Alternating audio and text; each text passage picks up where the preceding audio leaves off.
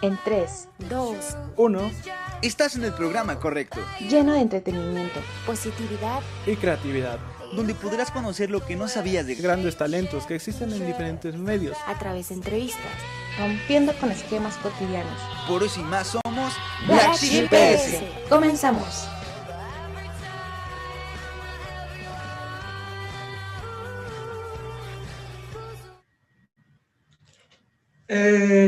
¿Cómo están? Mi nombre es Johan Parra y esto es Black Sheep PS. Espero se encuentren bastante bien en este sábado, pues de más de Black Sheep PS. Ya saben que son a las 3 de la tarde todos los sábados, en el mismo canal, en el mismo horario, en el mismo lugar.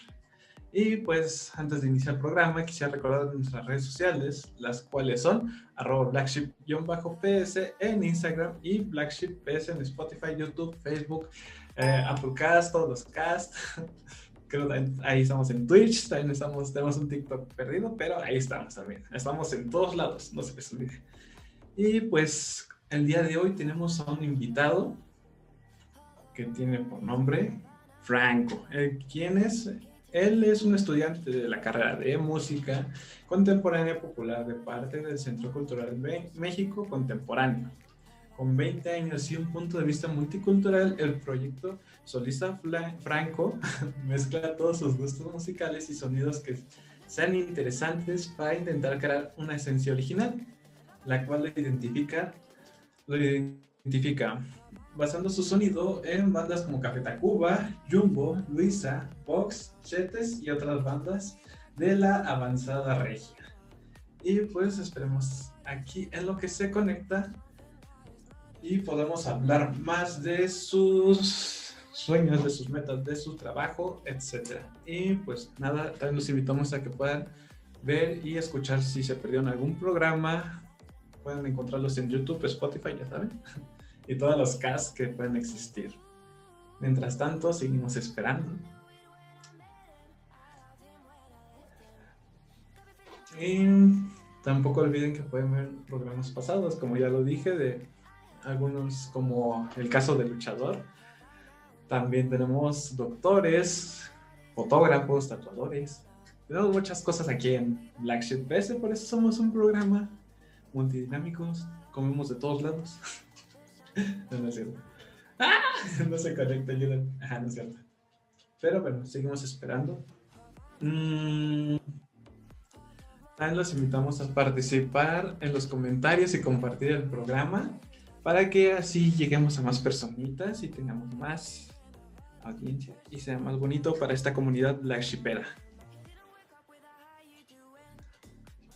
Y también para que con y para, también para que conozcan más los talentos y bueno, nuevos talentos pueden conocer como música, actores, fotógrafos por si quieren sacarse fotitos, tatuadores por si quieren tatuarse, música para que puedan tener más canciones en su playlist, etcétera, etcétera, etcétera.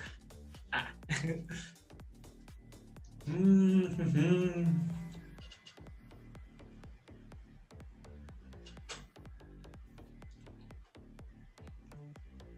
También si tienen algún tema que quisieran que toquemos, pueden dejarlo aquí en los comentarios. Ah, bueno, los comentarios. o comentarios están acá, creo que están acá. En Facebook están acá. Pero bueno, donde sea que estén, ahí pueden dejar su comentario y escribirnos si quieren que hablemos de algún tema en especial. Y mientras tanto, por aquí veo que ya está conectando Franco. Franco, ¿me escuchas? Hola, hola, ¿me escuchan?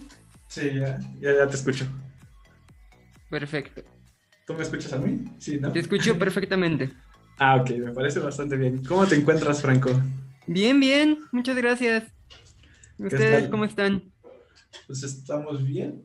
Aquí Qué la- bueno, qué bueno. La, la productora, yo estoy bien fa- fascinado y emocionado por esta entrevista del día de hoy, ya que pues vemos que tienes hay bastante potencial, ya que ver qué nos traes además de esto. Las ganas de participar en esta entrevista. No, pues antes que nada, pues gracias, ¿no? Por aceptarme en este, en este espacio. Eh, y pues sí, estoy muy agradecido eh, de que me dejen compartir aquí mi música.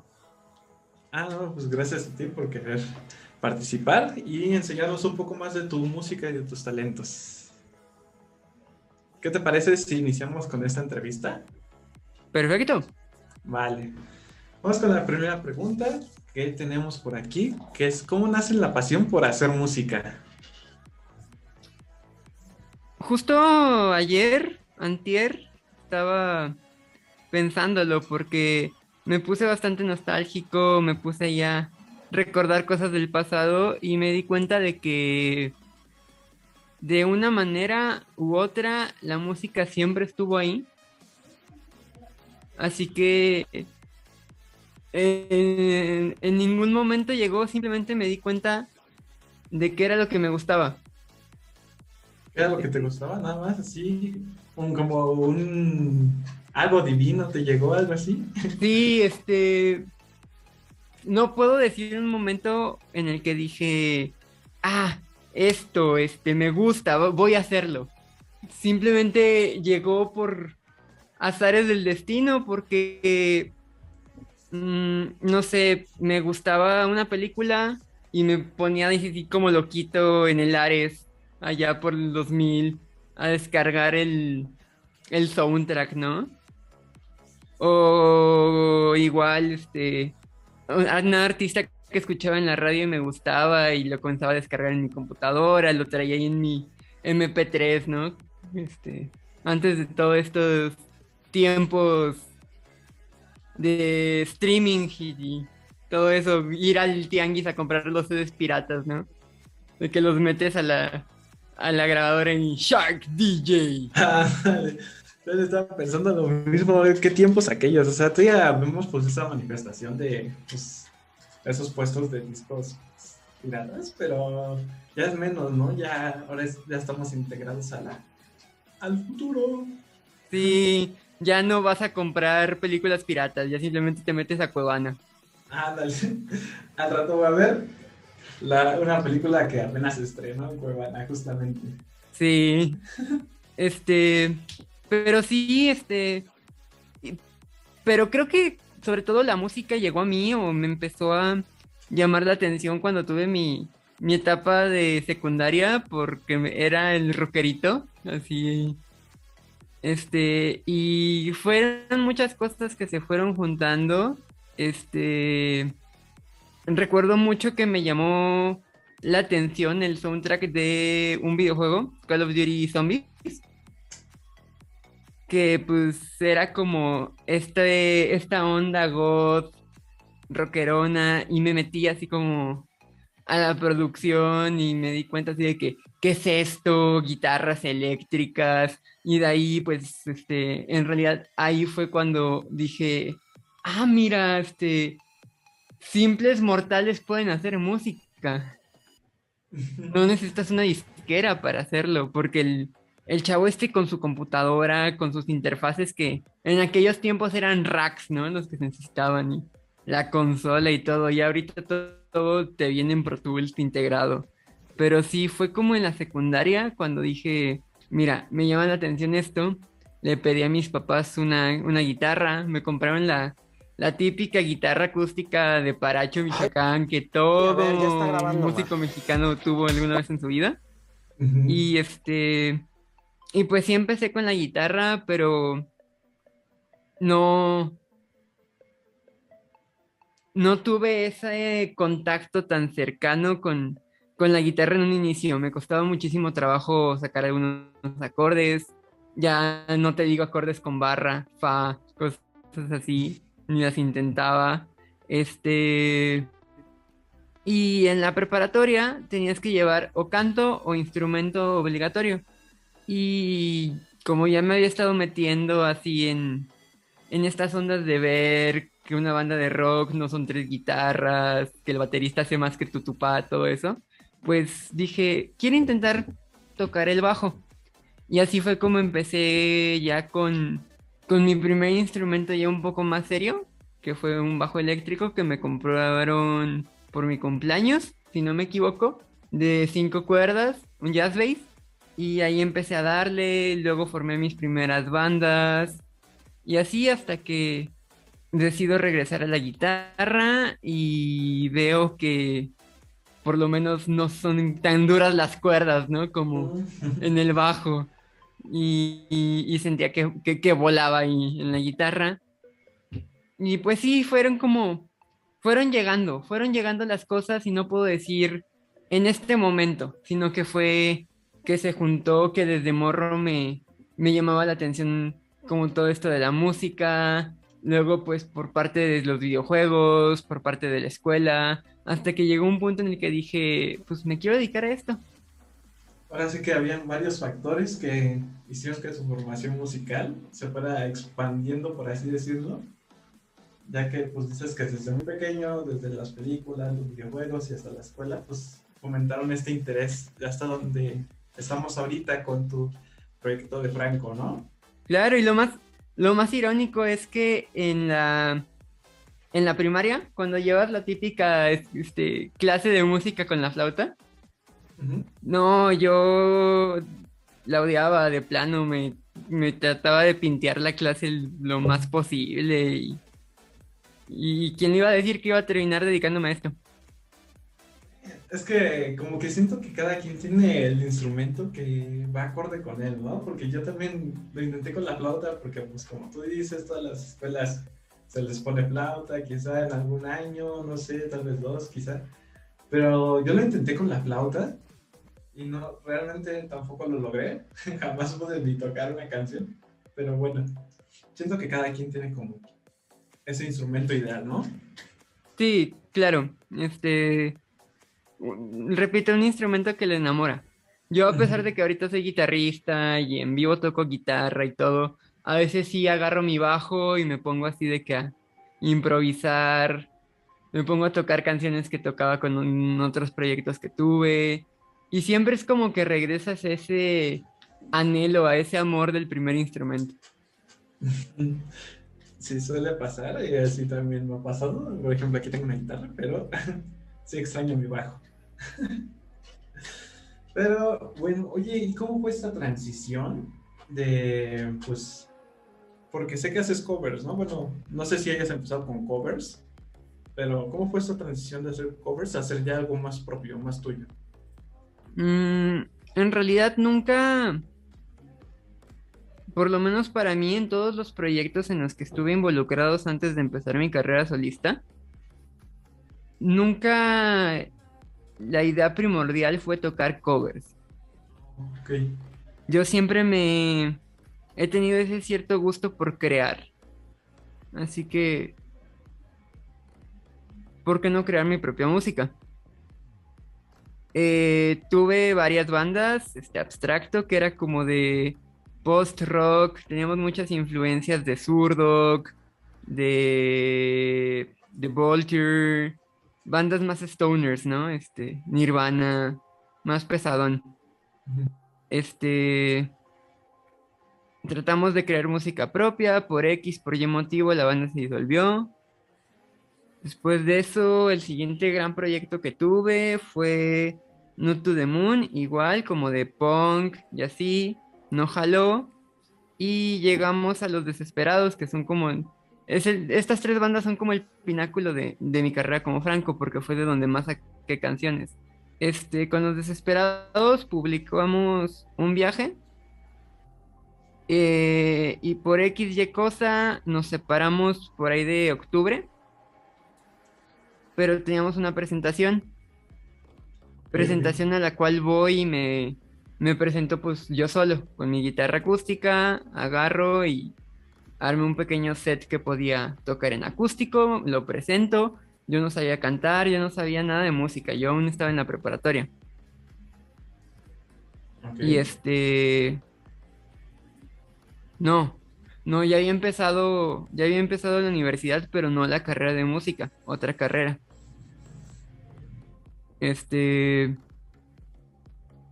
Y ahí es cuando me veo que en realidad sé tocar batería, sé tocar bajo, sé tocar guitarra, puedo automatizar MIDI, me gusta producir porque yo grabé un viaje en la casa y este y me doy cuenta de que puedo empezar una carrera solista y digo, bueno, ¿por qué no lo hago? Este no había logrado presentarme con ningún proyecto pasado, no había logrado pues grandes cosas con mis otros proyectos, así que dije, ¿por qué no yo aventármelo solo? Mm, empiezo a, a checar en mis libretas temas que ya tenía, comienzo a componer temas nuevos. eh, y en eso me doy cuenta de que, pues vaya, la música ha estado ahí siempre, lo que ya comenté, que me llena. Y me dicen mis papás, bueno, pues tómate un año sabático para acabar tu disco y métete a la carrera de música. A lo que yo agarro y digo, ok, va, me salgo de diseño gráfico y, empiezo a componer mi disco, empiezo a trabajarlo. Eh, todo esto fue a mediados de no- noviembre, finales de año, este, y en febrero tengo ya mi primera presentación como tal, como Franco. Busco a unos amigos que tenía, bueno, a un amigo que tocaba el bajo y le dije, oye, pues tengo presentación. Unos chavos que con los que había ensayado un par de rolas me quedaron mal, así que me apoyan. No, que sí, tengo un amigo guitarrista, tengo un amigo baterista. Armamos así el ensamble. Tuvimos dos presentaciones con ese ensamble y fui metiendo poco a poco mis canciones originales en mi set, porque pues obviamente cuando uno empieza tiene una, dos originales y mete covers todo y hasta la fecha traigo covers porque pues está un poquito difícil, ¿no? En la escena como despuntar o llamar totalmente la atención del público con pura canción original, pero sí este hacer originales es algo que me llena, es algo que me gusta y que en cierta parte a veces hasta refleja ciertos factores de mí.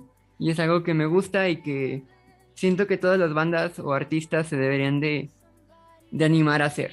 O sea, eh, actualmente eh, llevé un poco de armonía, llevé un poco de todo y es como que, sí, ya cuando te metes a estos conceptos tan, tan adentro allá, sí te pesa la cabeza así de que, a ver, el círculo de quintas, pero es de cuartas y así es como parecen los sostenidos y los bemoles, pero en realidad no necesitas tanta teoría para componer. Puedes componer una canción a base de del ciclo de quintas de cualquier escala y va a sonar bien. Y siempre y cuando lo que hagas es, sea genuino y sea algo que te nace, va a estar bien. Porque no hay sentimiento más puro que, vaya, externar lo que sientes. Ay, ay, oye, qué gran apoyo por parte de tus padres, ya que pues ahora sí que el ser artista, pues muchos padres lo consideran como algo, pues algo, pues, pues muy, ¿cómo podría decirlo? Como, como un error, podría decirlo algunos, no creo que todos, pero qué gran apoyo por parte de tus padres que te hayan motivado, que te hayan, pues ahora sí que ayudado a, a, pues, a seguir tus sueños más que nada, ¿no? Ya que pues, te gusta la, la musical y todo esto. Y por otra parte, ¿qué dices que mencionas? Pues el que uno se aviente siento que también es un gran salto, un gran paso, ya que como tú dices, agarrar al público así, pues con tus propias canciones, pues es un poco más difícil. Quizás se puede, pero sí necesitamos como esa parte de que necesitan escuchar como partes que, de canciones que ya conocen o algo así para que se logre la atención completa del público, ¿no? Sí, claro, eh, respecto a lo que dices de los papás, en, su, en un inicio claro que les pesó. Fue de que, a ver, espérate, ¿cómo? Y sí, pero me sacas una carrera y luego estudias música. Pero creo que les fui demostrando que en verdad esto me llenaba. Y la única condición que me pusieron para hacer cualquier cosa en la vida es que sea feliz, así que vieron que me hacía feliz y pues ahorita apoyan al, al loquito de su hijo que anda ahí este tocando y yendo a bares y llegando a las 2 de la mañana a la casa buscando qué desayunar así de que son las 2, apenas voy a comer, tengo hambre, este, tengo sueño, me voy a dormir aquí en la cocina y ya está. Pues vaya, ya hasta normalizaron un poco que este es el estilo de vida que yo quiero tener o que se tiene en la profesión que a mí me llena. Y este. Y te digo, aunque en un inicio les costó un poco como de. Ni, ni siquiera trabajo, sino que. Pues vaya, siento que cuando tu hijo ya te dice, quiero hacer esto, cualquier cosa, es una cubetada de agua fría. Porque hasta, hasta a mí a veces me cuesta procesar que tengo 20 años. Así que es como, ok, ya no soy un niño. Ok, este... ¿Qué hay que hacer? O sea, y creo que es algo que mis papás siempre han hecho. O sea, les dije, mi papá me dijo, ok, músico, pero con la condición de que no tengas una batería acústica. Y surgió la posibilidad de, oh, papá, mira una batería acústica en 3 mil pesos para mis presentaciones va. Este. Así de que, ¿para qué quieres tantos instrumentos? No eres pulpo y al final pues yo termino siendo todo, ¿no? Y hasta se llenan de orgullo. Y es algo padre porque hasta en eso ves como el proceso que has tenido y que hay gente que cree en ti y se siente bien, bien, bien, bien bonito que tu proceso sea o que lo que hayas logrado este, sea reconocido. Oh, vaya, ahora sí que pues ese, ese, apoyo es como lo esencial porque uno, uno solito siempre va a tener miedo, ¿no? Pero con, cuando tienes a alguien que te está apoyando, pues es bastante ayuda porque sabes que te sostienen para que no te caigas de tu sueño. Y, pues la verdad, qué bonito, qué bonito por parte de tus padres ese apoyo. Y pues, desde aquí les mandamos un saludo si están viendo. Sí, no, son, son una joya. Me saqué la lotería con esos papás. Y bueno, pasando a otra pregunta, ¿con qué artistas podrías decir que te identificas? Creo que pues varía, ¿no? De la época, porque soy tan variado y mi misma educación musical me ha obligado a abrirme a muchos géneros que a lo mejor yo en la vida por gusto propio las llegaría a escuchar. Pero este. Pero pues llega tu profesor y te dice, por ejemplo, escucha Joe Pass. Y yo así como, no, gracias. Este, y lo escuché, o Wes Montgomery, y los escuché, y fue de que, wow, y los escuchas y así de que se, te expande musicalmente tu, tu vocabulario. Así que mm, siempre trato de estar manteniéndome, pues escuchando cosas nuevas, trato de no ser cerrado a géneros, digo, siempre uno va a tener sus, sus predilectos, ¿no? Este, por ejemplo, Café Tacuba es una banda que me acompaña desde morro, eh, pude conocer a José Lorangel, me apoyó mucho porque justo estaba en esta etapa de tensión con los desesperados, justamente la banda se llama Los Desesperados por su libro, este, luego mi primer concierto masivo al que fui solo también fue Café Tacuba. Eh, más en este lado de la composición, de toda la parte melódica, me gusta mucho Chetes, todo lo que trabajó en zurdo, que en vaquero, este... Y sí, mi, mi, composición en general, me lo dicen amigos que tengo en la escena y hasta amigos de Monterrey me dicen, es que tú eres más de la escena del norte que lo que en verdad se maneja en tu estado, en Aguascalientes. Y pues sí es cierto, o sea, escucho lo que yo hago, escucho lo que yo he compuesto, escucho lo que he ayudado a componer y es como, sí, se escucha más a una escena más cercana al, al rock de allá o a la música de la avanzada regia que a lo que se escucha acá como en el centro sur medio extraño, porque Aguascalientes está ahí como perdido en el mapa.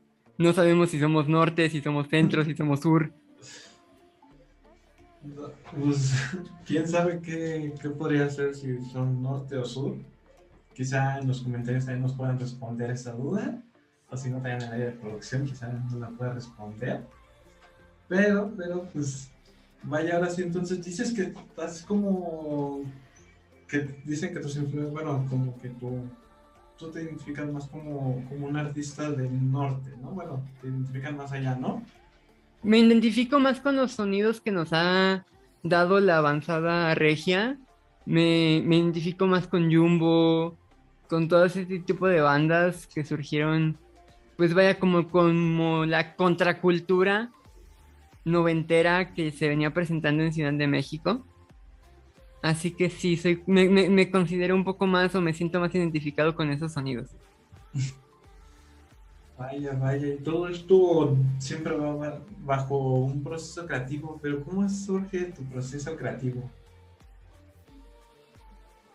Eh, Es muy variado, te digo, a veces puedo recuperar canciones que tenía con otros proyectos y simplemente agarro y digo, ok, esto suena mucho a, por ejemplo, con Up to the Moon, que teníamos mucha influencia de los Foo Fighters.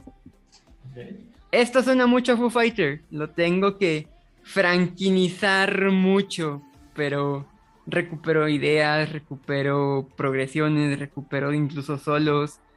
Por ejemplo, y lo sabía, es una canción que está en mi disco, en Panoramas, eh, pero la tengo desde hace como seis años, siete, eh, porque surgió con Abstracto. Y nunca la acabamos, nunca decidimos como qué sonido darle.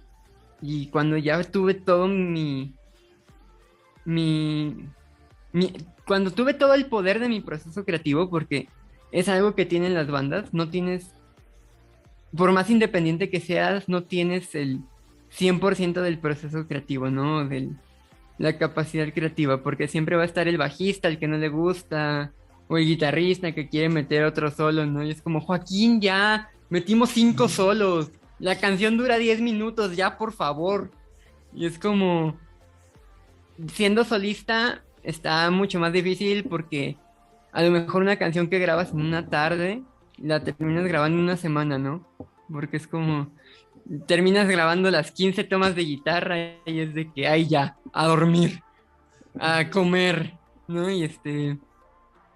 Y es como, sí, eh, recupero ideas, puedo agarrar y de algo que me pasó, de algo que me contó un amigo, comenzar ahí a sacar alguna armonía, alguna, perdón, alguna melodía, o estoy con la guitarra y estoy tocando y me gusta algo y lo grabo.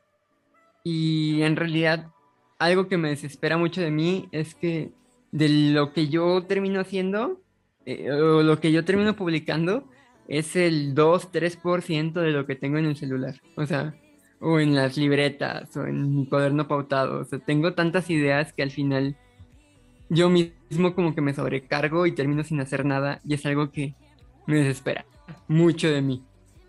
Así que podemos decir que pues, te sobresaturas de tanta información que has guardado, ¿no? Yo sí, podría... y termino sin saber dónde usar ese solo, pero me gusta. Y al final se me olvida que existe porque compuso otro solo. Y estoy borrando cosas en mi teléfono y es de que, ah, qué buen solo.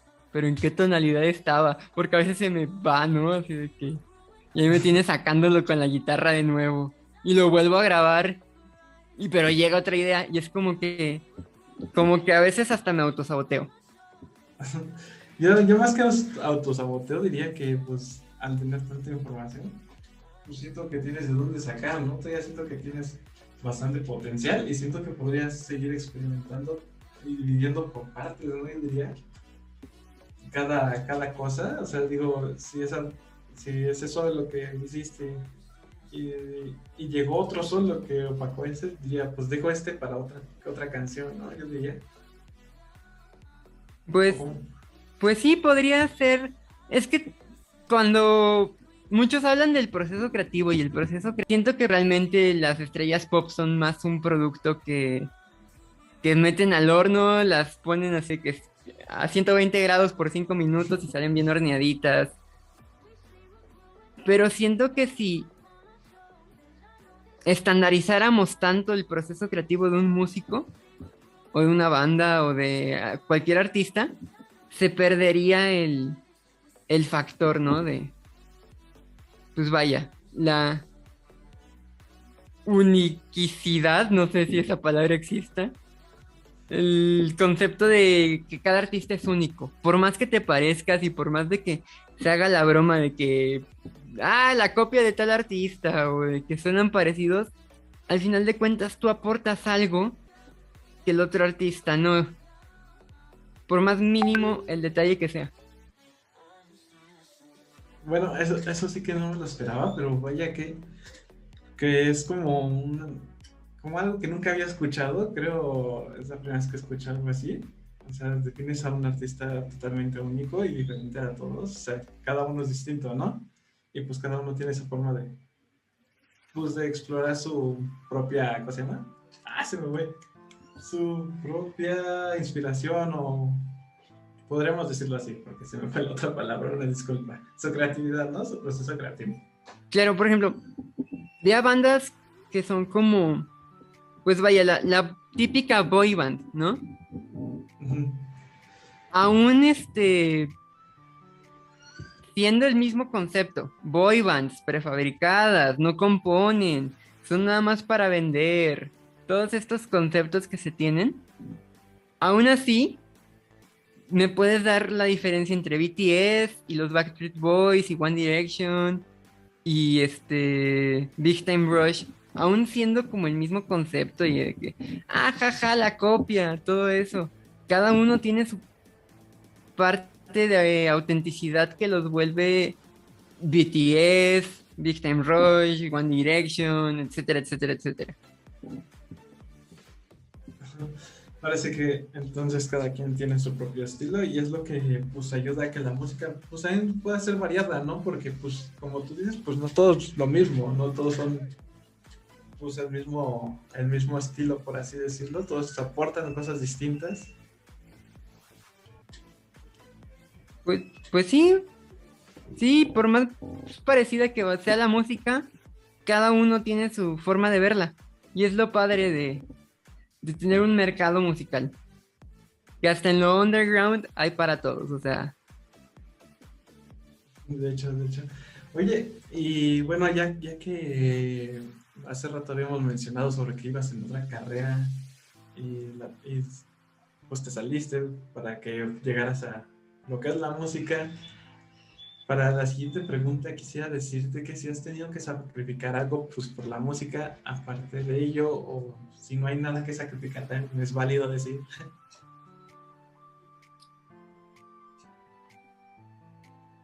Mira, yo no lo vería tanto como sacrificar, porque al final de cuentas, si es algo que te gusta, no es un sacrificio, ¿no? Obviamente, pues tiempo, dinero, esfuerzo.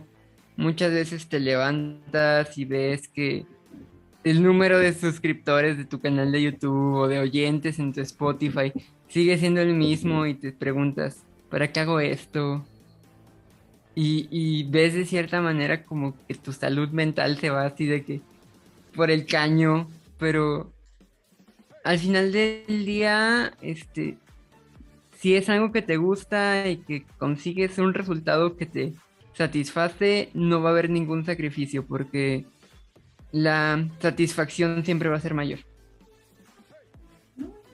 Bastante válida la, la respuesta y bastante, pues, mu- muy, muy interesante porque, como tú dices, ¿qué hay que sacrificar cuando lo que te gusta te apasiona? Bueno, pues te gusta y te va a apasionar, ¿no? Obviamente, creo ahí redundé mucho, pero Creo que ahí es hasta irónico porque he tenido que, al contrario, sacrificar la música por cosas. Por ejemplo, ahorita eh, tuve algunos accidentes.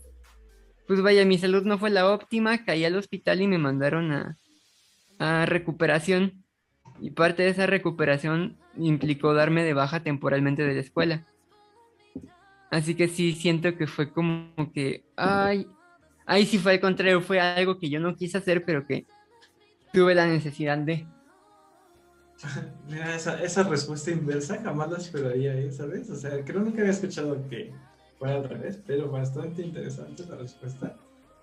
Y oye, ¿qué te parece si pasamos a una dinámica para que pues nos subimos tantito, de, nos relajemos, nos distraigamos un poco? Perfecto. Esta dinámica pues trata sobre noticias verdaderas o falsas. O sea, yo te voy a decir unas cuantas noticias y ya tú vas a tener que definir pues si son verdaderas o falsas. Y también el público sí, puede estar en, en los comentarios diciendo si son verdaderas o falsas. Entonces, ¿qué te parece? ¿Comenzamos? Comenzamos. Vale. Vamos con la primera, que dice, un hombre intentó meter medio kilo de cocaína en el aeropuerto de Barcelona bajo su peluquín. ¿Verdadero o falso? Ay, es que las mulas a veces sí los narcos se pasan de listos, pero yo sí diría que... ¿Cuánto de cocaína? ¿Cuánto? Medio kilo.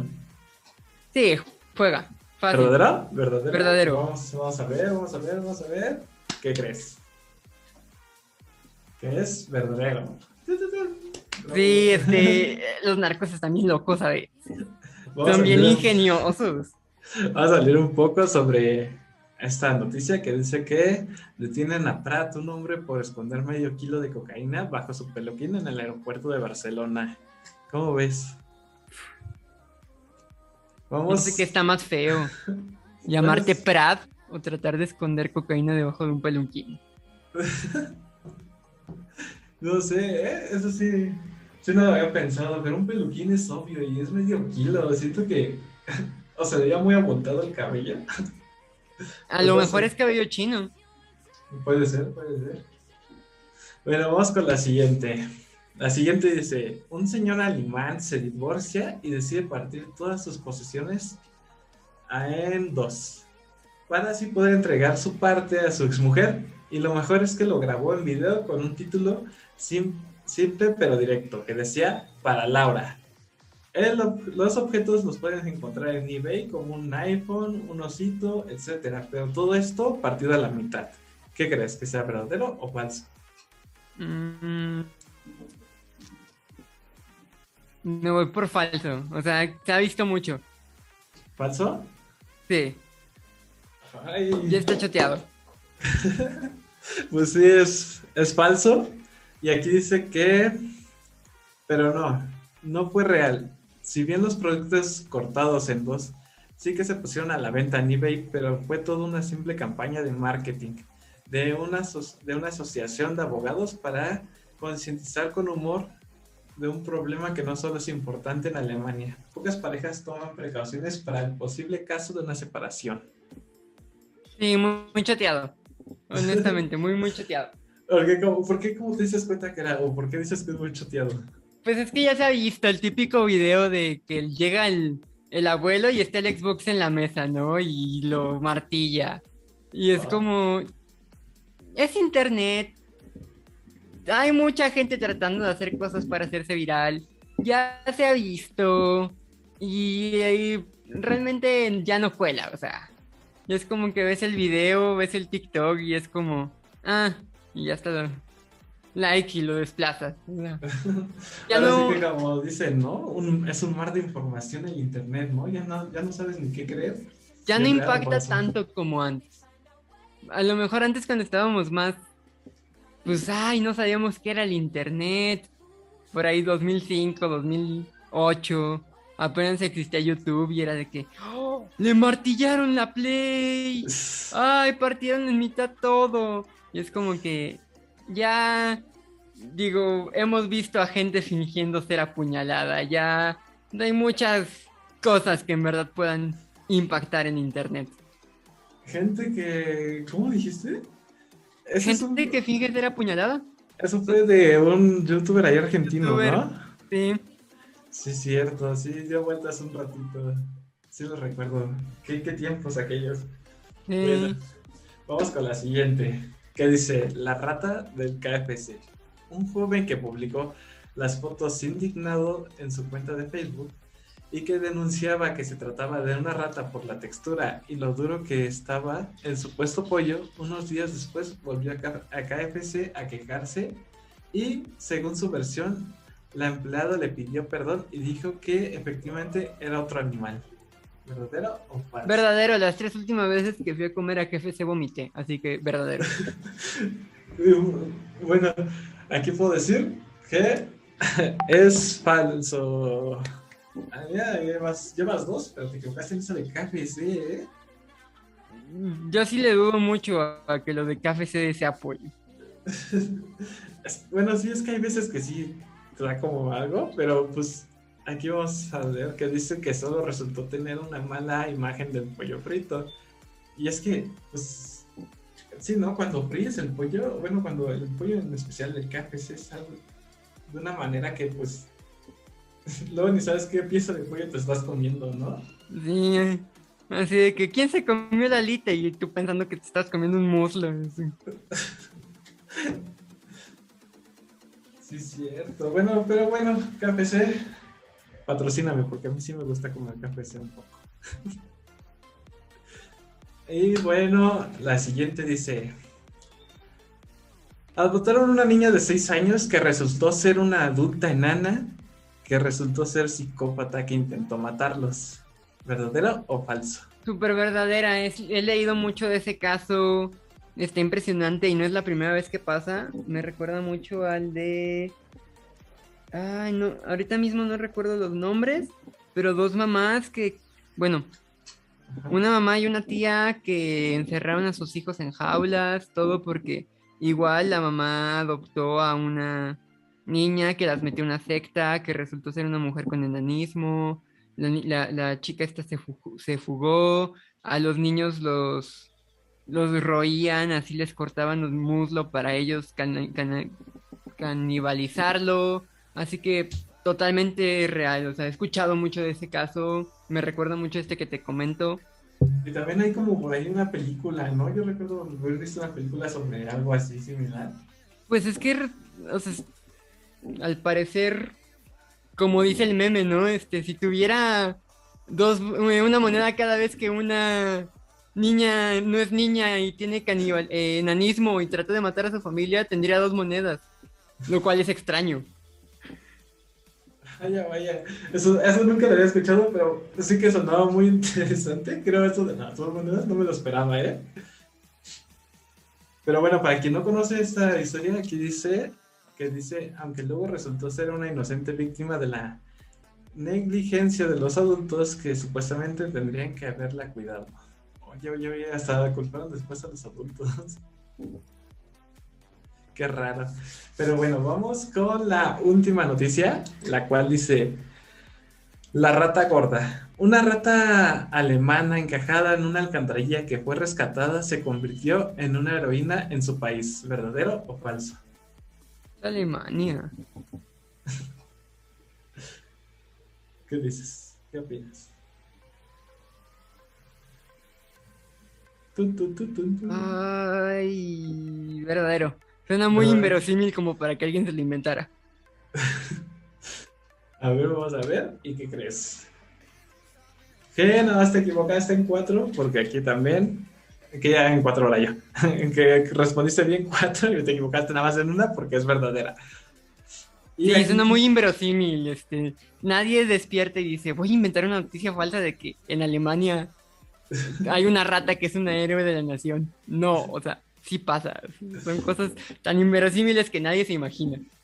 Y bueno, vamos a ver la nota, la cual dice que los bomberos alemanes rescatan a una rata gorda atrapada en una alcantarilla. Y dice, el equipo de rescate de animales publicó fotografías y videos del roedor en su página de Facebook. Y clientes y cientos de usuarios aplaudieron la atención prestada a un animal que a menudo es objeto de exterminio. Ah, ¿Cómo ves? Pero ¿por qué es héroe? ¿Por qué es un héroe nacional? Ah, ahí creo me pasé. Creo ahí leí medio mal, pero no creo, creo, creo los héroes son los bomberos que rescataron a, a la rata. Ah, ah, ok, o sea, los bomberos se volvieron héroes por rescatar una, una rata gorda. Ajá, porque pues al final todos consideramos que son como plagas, ¿no? Más que como animales. Bueno, la mayoría de... Ya la segunda noticia suena mucho más realista. Ya, si me hubieras leído la segunda noticia, sí te ando dudando que sea, que sea verdadera. bueno, bueno. Pero bueno, la dinámica, la dinámica, ¿qué te pareció? ¿Te gustó? ¿Le faltó? Interesante, cuanto menos. bueno, aprendemos un poco de cosas que pasan y ni siquiera sabemos si son verdaderas o falsas, pero estuvo bien, ¿no? Bastante. Bizarro. Oye, ándale, algo así como el meme, ¿no? Qué bizarro. Sí. Y bueno, regresando un poco, retomando más la plática anterior, ¿cómo definirías el género de tu música? Rock pop, rock alternativo. Hay un término que me que me encontré en Wikipedia que cuando lo leí dije, qué mafufada, es una joya. Tengo que representar así mi música, que es alterlatino, que es música rock alternativa hecha en Latinoamérica. O sea, término más específico no existe. Bueno, eso tampoco, tampoco lo había escuchado nunca, ¿eh? No sé si es un género que, te lo juro, en la vida había escuchado todavía, pero vaya que me voy a meter a explorar un poquito más. Porque ahí Entras a la página de Café Tacuba y te sale géneros que hace rock en español, rock pop, rock alternativo, eh, alterlatino. Y así de que al inicio le creí leer mal, ¿no? Así de que alterlatino. Y ya después de leerlo como siete veces, igual que la noticia de la rata. ok, sí pasó. Oye, ¿y qué te parece si leemos tantito los comentarios antes de verdad retomar la entrevista? Porque siento que también debemos un poco leer de ellos. Perfecto. Y aquí, Su Hernández nos menciona saludos Black Shiperos. Saludos a todos los que lo están viendo. Aquí Araceli también nos comenta, considero zona centro del país sobre Aguascalientes. ¿Tú qué opinas? ¿Que sí sea zona centra? ¿Zona, zona centro? Puede ser, puede ser. Actualmente. Sí. Sí, estamos en el centro. Decimos chasca, o sea. Tampoco es como que en verdad hay cosas más importantes que pelear. bueno, eso sí. Y aquí nos, nos comenta también José Edby, Franco, el mero bueno. Nos dejaron una serie de comentarios, las cuales son tremendo, es una cosa bárbara y que te quiere mucho. No, hombre, yo también quiero mucho a mi familia. Es una joya.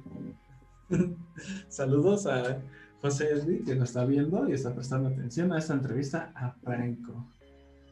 Ah, y mira, justamente me acaban de responder sobre la película de la niña esta que también fingía ser una niña. bueno, de la película esta, de la que mencionaba hace rato la dinámica, que es la de la película huérfana, me están diciendo. Yo ahorita voy a aprovechar que tengo el celular en la mano. Eh,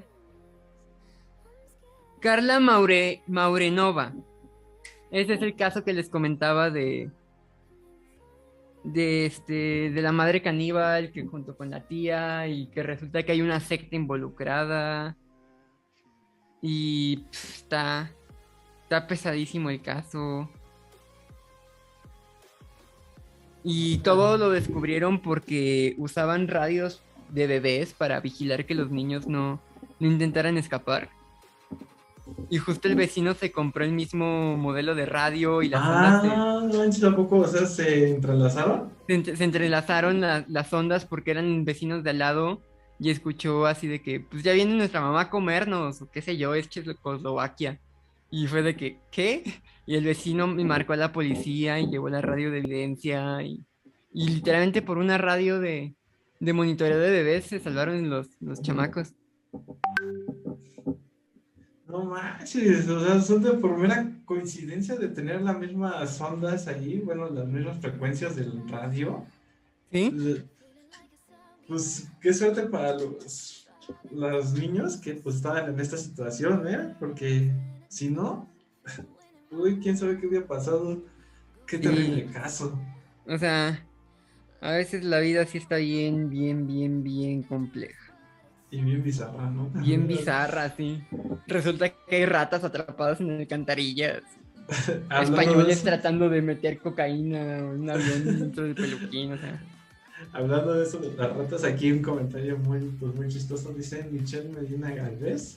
Yo soy esa rata gorda atrapada en la alcantarilla, llamada vida. Ah, sí soy. Y también tenemos un último comentario del Centro de, Masajes Terapéuticos que dice, terminó siendo pulpo con los instrumentos, pero qué padre su adaptación con la música e igual qué buena onda que sus padres vayan conociendo la vida de un rockstar. De hecho, también era lo que iba a mencionar hace rato, que decías que llegabas a las 2 de la mañana buscando comida y todo eso, algo de desayunar. Y dije, ah, pues es la vida de un rockstar, ¿no? Ay, pues ya está tan chida. Te las venden más chidas en las películas. Entonces, ¿opinas que la vida de un rockstar sí es muy pesada? Eh, no me llamaría rockstar como tal porque ya quisiera estar yo a esos niveles, pero sí, este, es bastante pesada. Ah, En cierto punto es hasta... Vaya, no quiero sonar edgy o sonar triste o deprimido, pero es hasta solitaria en cierto punto porque es como que mientras todos los que ya asistieron al evento se van o la van a seguir o todo eso, tú te quedas así de que guardando los instrumentos, desarmando la batería. Y muchas veces no es por... Y te lo toman como que, ay, Franco, eres un mamón, que la fregada.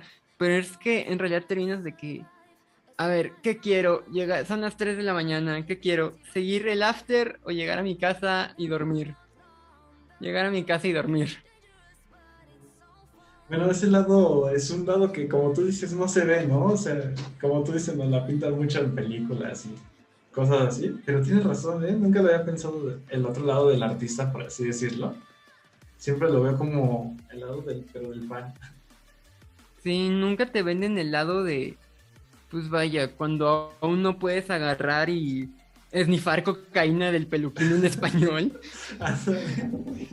Este, no, pues cuando te venden el, ay, ya soy famoso y las fiestas y el desmadre, ir y la productora, y- pero no te venden el proceso de, ok, estoy aquí, no estoy acá, tampoco estoy acá, no soy alguien que va a escuchar, tampoco estoy llenando un hall, estoy aquí.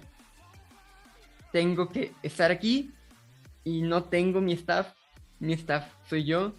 Tengo que desarmar la batería, subirla al coche, hacer que todo un escenario quepa en un bocho y este llegar a mi casa, ver que como y dormirme hasta las 2 de la tarde del día siguiente. Ahora sí que esa, esa sí sería como una vida rockstar, así, pero real, ¿no? No, no ficticia. Sí, este de rockstar en, en ascendencia, ¿no? Este Ándale. Sería como el, el proceso intermedio que te muestran nada más en la secuencia de What a feeling", que están así entrenando, ¿no? La, la Ah, secuencia de entrenamiento de cómo están tocando, pero no te muestran todo el verdadero, Pues todo el desgaste. que hay, ¿no? También. sí, no te muestran el verdadero desgaste que hay. Y ahí dentro de, pues ahora sí que todo está, pues ha de haber, una, ha de haber experiencia, ¿no? Dentro de todo este proceso que acabas de mencionar, que pues es, estás aquí todavía, pero pues, hay experiencias de, de por medio. Ah, Y de claro. Y de estas experiencias, ¿podrías decirme cuál ha sido la mejor y cuál ha sido la peor? Mejores hay muchas, peores hay muchas, dependiendo de qué consideres mejor. Por ejemplo, pues va a ser la feria aquí en Aguascalientes, la feria de San Marcos. Una de las que yo considero mejores experiencias fue presentarme en el showcase para ver si quedaba, porque a pesar de que no quedé en, en el cartel de la feria, fue una experiencia diferente porque me presenté solo, me presenté sin músicos. Estaba ahí en la Casa de la Cultura y parecía perro que le acaban de echar el- la cubetada de agua fría, estaba así todo tembloroso. Tenía miedo de que- equivocarme y decir, hola, soy un viaje y vengo a tocar Franco, o qué sé yo. Me Este, pasa. y la puedes ver como una experiencia muy buena porque fue la primera vez que me presenté en un showcase de ese nivel. Les llamé la atención a los productores de, del evento, me empezaron a seguir y están más atentos a mi carrera musical. O puedes ver el lado de, y esto me ha costado muchísimo trabajo, puedes ver el lado de fui a audicionar para nada porque terminaron los mismos 60 músicos que tocan todos los años en la feria. ¿Para qué fui a audicionar? Así que, mm, repito, o sea, a lo mejor suena hipócrita porque es algo que me ha costado mucho trabajo conseguir, pero ver estos dos lados de la moneda, cuando empiezas a hacerlo, por más trabajo que te cueste y por más de que no lo logras a la primera y no es como de que, ah, ya puedo ver los dos lados y a lo mejor te toman días de estar así tumbado en la cama todo aguitado. Procesarlo, este... Vaya, las experiencias yo te puedo contar de la misma experiencia algo bueno y algo malo. Te puedo contar eh, el primer evento que organicé yo solo, este, muy bueno porque llenamos el lugar, eh, el ambiente estuvo bien chingón, este, se armó la musicada tremenda, pero también te puedo decir, los del lugar se molestaron porque llenamos el lugar. ¿Porque llenaron el lugar? Sí, este, porque llenamos el lugar que porque no tenían el suficiente personal para cubrir. eso sí que está raro. Yo esperaría que pues si se llena un lugar, es como para levantar más los ánimos, ¿no? Pues van a gastar dinero, pues sí. quizás bebida, comida. Pero qué extraño, ¿eh? Eso sí no, nunca lo había escuchado, pero oye, qué buena manera de reflexionar, quizá tanto la manera positiva, negativa de una sola experiencia. Te digo, es algo que me ha costado mucho trabajo y que a día de hoy no consigo la primera y mis papás se molestan porque me pongo mal, me molesto, me agüito, me achicopalo. Y es algo que aún me cuesta un poco de trabajo, pero que me encuentro en ese proceso de, vaya, entender que eh, no hay eventos buenos, no hay eventos malos, hay eventos y lo que pase te puede afectar de manera positiva, te puede afectar de manera negativa o te puede afectar de, ambas maneras. Como te digo, este evento este, que te comento, tuvimos eso, tuvimos la primera presentación de muchos proyectos musicales de que era su primera vez y que se les abrió un foro. Tuvimos este problema de que el, el local se molestó con nosotros porque llenamos de más tuve, la mala experiencia de ver cómo es armar un escenario, pero también tuve esta buena experiencia de ahora que ya armé malos escenarios, siempre trato de que, a ver, no, y eh, que el palé esté más o menos estable para que el baterista no se vaya a caer. Así que son como momentos y te puedo comentar momentos, este, ese que te digo, Magic Wings. Estoy muy emocionado porque va a ser la primera vez el 26 de este mes va a venir una banda de Saltillo. Y yo estoy ayudando a organizar tanto el booking, el, el PA, todo eso. También voy a tocar, va a ser la primera vez que soy como telonero de, otra banda y eso me emociona. Eh, pero también tengo nervios de que todo salga bien. Este, tengo buenas experiencias tocando acústico de que, ay, llego y mamá, me corearon las canciones, o hay veces en las que llego y, ay, mamá, nomás estaban ahí moteándose y tomando, así que en realidad como que todo o, me ayuda a ser más selectivo o me ayuda a no darme por vencido. Son como lo que yo diría. Más que experiencias buenas y malas, experiencias que te impulsan y experiencias que te...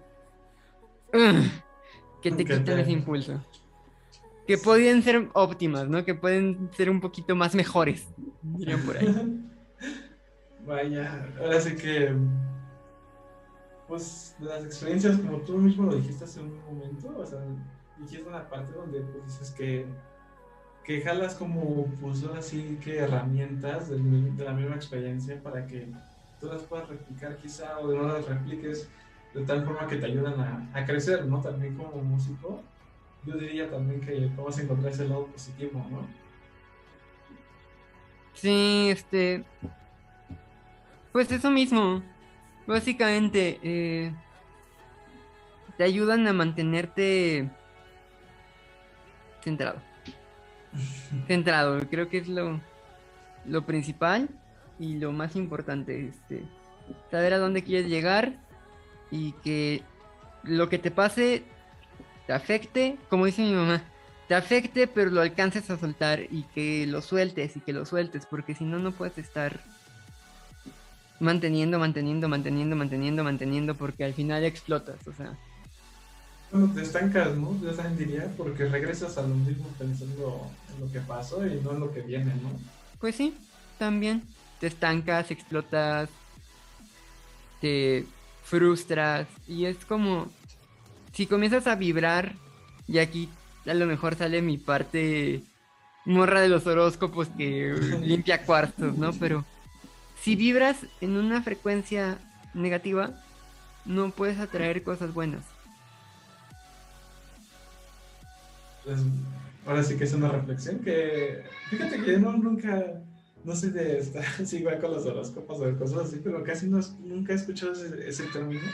La verdad se me hizo muy interesante. Oye, y hablando, hablando de cosas acá, medio astrales y todo esto, por lo lo que acabas de decir, ¿podrías decirme como a qué color y sabor describirías tu música? ¿En qué color? Bueno, mm, colores te puedo decir varios, por ejemplo, morado o rosa, porque son colores que a mí me gusta vestir, son colores que si lo analizas de cierta manera no son tan comunes en la vestimenta de un hombre. Pues, Colores pastel, colores un poco más como... Vaya, va a sonar mal y a lo mejor mi yo que estudió diseño me estaría dando un zape por no saber encontrar un mejor término, pero colores más coloridos, no tan opacos. Las cosas como colores más, más, vi- más vivantes, Más vibrantes, colores pastel, pero al mismo tiempo verde, porque eh, verde significa mucho para mí, me recuerda a mi tiempo de tropa en los scouts, que fue algo que me llenó mucho y que incluso se ve reflejado en un viaje.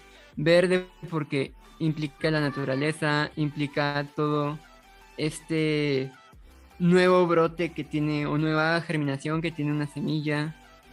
Eh, pero al mismo tiempo negro porque no todos los días puedes estar feliz, no todos los días puedes salir de viaje, hay veces en las que recuerdas algo que te pasó y dices, ¡ay! Sabía que me iba a pasar, pero yo por terco me quedé, me quedé ahí. Este. Y vaya, pues mi filosofía, ¿no? O sea, no puedo describirlo de un solo color porque describirlo de un solo color sería decir que solo puedes tener un mood, que solo puedes tener un estado de ánimo.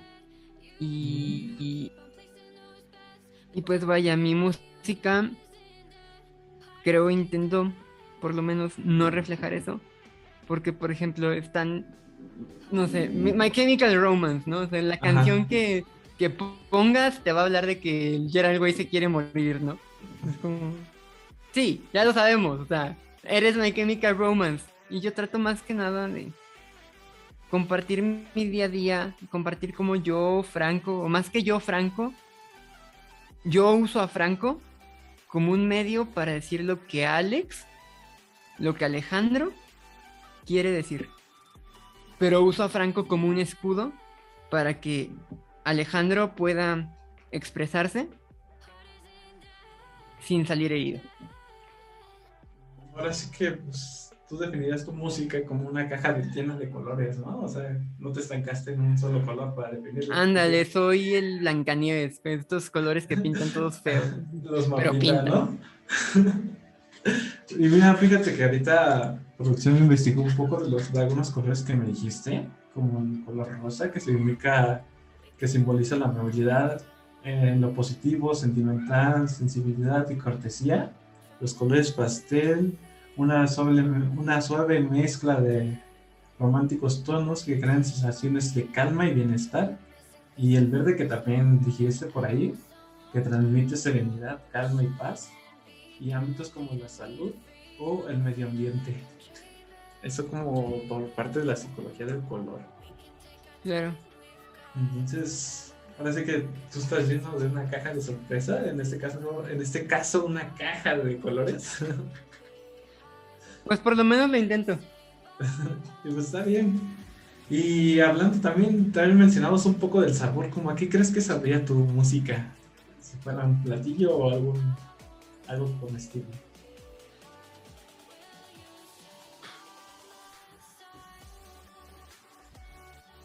¿Tú qué crees que sabría? ¿Salado, dulce, agridulce, amargo? Dulce, pero con unos toques. Me atrevo a decir que sería como una de estas ensaladas de manzana con mango, con muchas cosas que cuando las agarras y te las echas nada más hacia la boca como que no saben a nada. Pero cuando lo comienzas a analizar es como que me sabe amargo por los hechos del pasado, pero me sabe dulce por los nuevos recuerdos que tengo. Y a lo mejor me sabe un poco a, no sé si es ajonjolí o es cereza o es por eso que de lo que vendrá. Así que sí, como a una, ensalada. Una explosión de sabores, ¿no? Dentro. O sí. Sea, no te quedas con un solo sabor. Sabes que hay más que identificar en esa, en ese, pues en ese, en esa comida, ¿no? Es como de, ah, oh, encuentro acá y acá, ¿no? Sí, que cada vez que vuelves a probar ese platillo a lo mejor encuentras un, un sabor nuevo. A mí me gusta mucho eso con la música porque a lo mejor es un disco que he escuchado miles de veces y lo he escuchado de principio a fin. Pero cada que lo escucho descubro un detalle nuevo. Desde, ah, mira, no me había dado cuenta de que... De un detalle minúsculo, ¿no? De que se escucha un A en el fondo. Ay, es, que, es, como lo que pasa, ¿no? Cuando nada se escucha, bueno, cuando era... A mí me pasaba en el caso de que cuando era más joven, pues nada más escuchaba la música por escuchar, o sea, no, no, no me tenía a detallar más. Y ya después de que me fue adentrando un poco más a la música, empecé a, a, prestar más atención y encontré como el sonido que hace el bajo, ¿no? Porque yo pensé que era por guitarra en el inicio. Guitarra y batería. Y voz, claro, ¿no? Pero, o sea, cuando encontré el bajo fue como, como lo mismo que estás describiendo, ¿no? Sí, y a lo mejor conforme vas mmm, creciendo vas conociendo más, te das cuenta de que a lo mejor no es un bajo, sino es una guitarra barítona. Y dices, ¿qué es esto? E investigas y te encuentras con el Fender Basics. Y dices, ah, mira, por ejemplo, yo cuando empecé a escuchar la música de los Beatles, decía, ah, hey Jude, se escucha bonito. Pero luego dije, ¿por qué el bajo hace cosas de guitarra? Y me di cuenta de que no es un bajo, es una guitarra barítona. Eso, y eso es como. No sabía, ¿eh? Sí, y es como que vas encontrando sonidos que dices, ¡ay! Me gustaría usarlos. Ya después buscas y así de que ves en Guitar Gear 60 mil pesos y dices, ¡ah! Mira, este. Está bonita la guitarra barítona, pero. No es para mí. Bolsillo. No es para mi bolsillo, pero. Pero algún día. Y este. Y ese es el objetivo que yo intento con la música. Este. Que mi música pasada sea un recuerdo de lo que fui. Que mi música actual sea un reflejo de lo que soy. Que mi música por venir mantenga esa filosofía. Vaya. Ese, me encanta ese, esta vibra que cargas. Que es como que haces unas cuestiones muy filosóficas acá. Entonces me siento como, ¡guárales! Necesito mi clase de filosofía a la mano. Pero bueno, ¿qué, ¿qué, objetivos tienes a corto plazo? Mm, logré, o ando, mejor dicho, ando saliendo de un bloqueo creativo que traía por varias cadenas que estaba ahí cargando que a veces siento que ni me corresponden a mí. Y estoy logrando acabar una canción que traigo desde hace como 6, 7 meses. De hecho iba a estar en mi disco, pero no la logré acabar. Se me vinieron los tiempos encima, tenía que entregar ya, ya la producción. Y este... Así que estoy trabajando en eso. Como te digo, tengo eventos. Justo al rato tengo un evento. Eh, tengo evento el 26 de marzo, el 5 de abril y mi objetivo ahorita es comenzar a expandirme. ya no solo ser un músico de la área, pues vaya hidrocálida, sino lograr que mi sonido salga del estado. Eh, tenía dos presentaciones en febrero, si no me equivoco, en Ciudad de México, pero llegó lo del Omicron, que ya ves que dijeron que era como el golpe más fuerte antes de que se acabara esto, y llegó y nos pegó fuerte, y ahorita ya eh, permiten el aforo al 100%, todo eso, así que tengo intenciones de volver al DF, sobre todo porque es la ciudad que me vio nacer, que me vio crecer, este, y sería como un bonito, pues vaya, un bonito sentimiento poder tocar en aquella ciudad que llevo tantos años sin, o que, me, o que lleva tantos años sin verme crecer.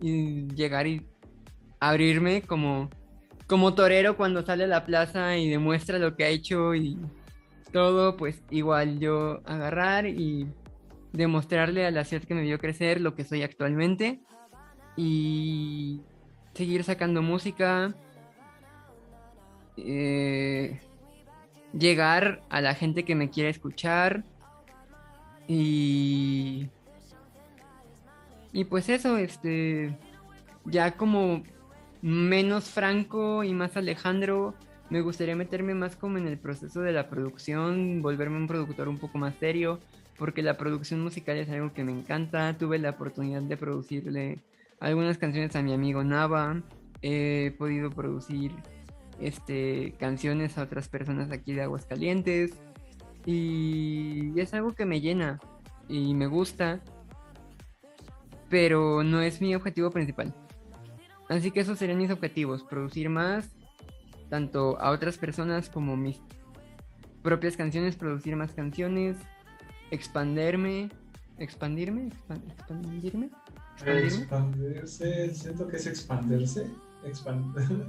Expandir ya- mi proyecto y este llegar a más personas, llegar a más público, tocar en más lugares, no dejar de hacer lo que estoy haciendo y que pues vaya, que venga el toro y agarrarlo por los cuernos. Bueno, pues esperemos que sí. Pues si, si vienes a la CDMX, pues aquí estamos Black Sheep para poder ir y gozar de tu show. Si lo que planeas es más como meterte en la producción, pues sabemos que se logra todo lo que se intenta, se logra. Si no se intenta, pues qué caso tiene, pero si tú lo intentas y pues, todo eso, pues siento que sí te va a salir. No sé tú qué opinas. Pues sí, como te dije al inicio de la entrevista, es un salto de fe. Mm. Y bueno, esto también iría ligado como a próximos proyectos, ¿no? Que tuvieras. ¿O cuáles serían como los próximos proyectos, si es que tienes alguno? Más cercanos, ¿no? Podríamos decir. Pues te comento esta canción que estoy que estoy terminando ya por fin después de varios meses de bloqueo. También este tengo otras piezas que apenas son guías armónicas, ni siquiera son ideas armadas, pero que estoy tratando de ya juntarlas. Eh, intenté ahí por, por algunos medios formar un proyecto que espero que pues vaya se, se logre si no seguir 100% enfocado en mi carrera solista. Y pues, vaya, me tomé un descanso después de acabar mi, mi primer disco, pero creo que ya, ya duraron mucho las vacaciones. A seguir trabajando, Sí, echándole ganas ante todo a la vida y a nuestros, podríamos decir, lo que nos apasiona. hasta el día de nuestra muerte. Exacto. Oye, ¿y podríamos recordarnos tus redes sociales para que la gente pueda conocer más de ti? En Spotify me encuentran como Franco. Si buscan nada más Franco, no les voy a salir yo, les va a salir el señor Franco Escamilla. Así que una forma de encontrarme fácil es buscar un viaje Franco. Por ahí de hecho- una- De hecho, justamente así te encontré. Porque como tú dices, sí me salía el señor Franco Escamilla.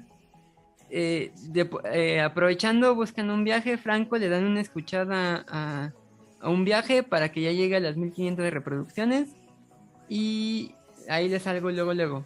Eh, o Franco un viaje, o Franco panoramas, o amor líquido Franco, son algunas formas en las que salgo más fácil. O me- pueden buscar en Instagram como francamente guion bajo franco guion bajo. Ahí en mi link de la bio tengo todo lo, todos los links. Este, comparto en mis historias mi proceso musical, si quieren ver cómo grabo en mi estudio, si quieren saber un poco más de mí personalmente, si quieren los domingos del año verme enojar porque Checo Pérez perdió la carrera, ahí me, ahí me, me encuentran. En Facebook me encuentran como Franco Music 26 y e igual ahí tengo mis links directos en Amazon Music, en Apple Music, en Deezer, casi todos me encuentran así como Franco y, y ya, en todas mis redes sociales. Y bueno, por si alguien no las alcanzó a escuchar o se le pasó algo, aquí abajito están pasando también para que las puedan anotar y lo puedan seguir y puedan escuchar más de su música, de sus proyectos que tiene y pues también darle like, me gusta, compartir y todo eso a todo lo que Franco nos tiene preparado y nos va a preparar más, ¿a poco no?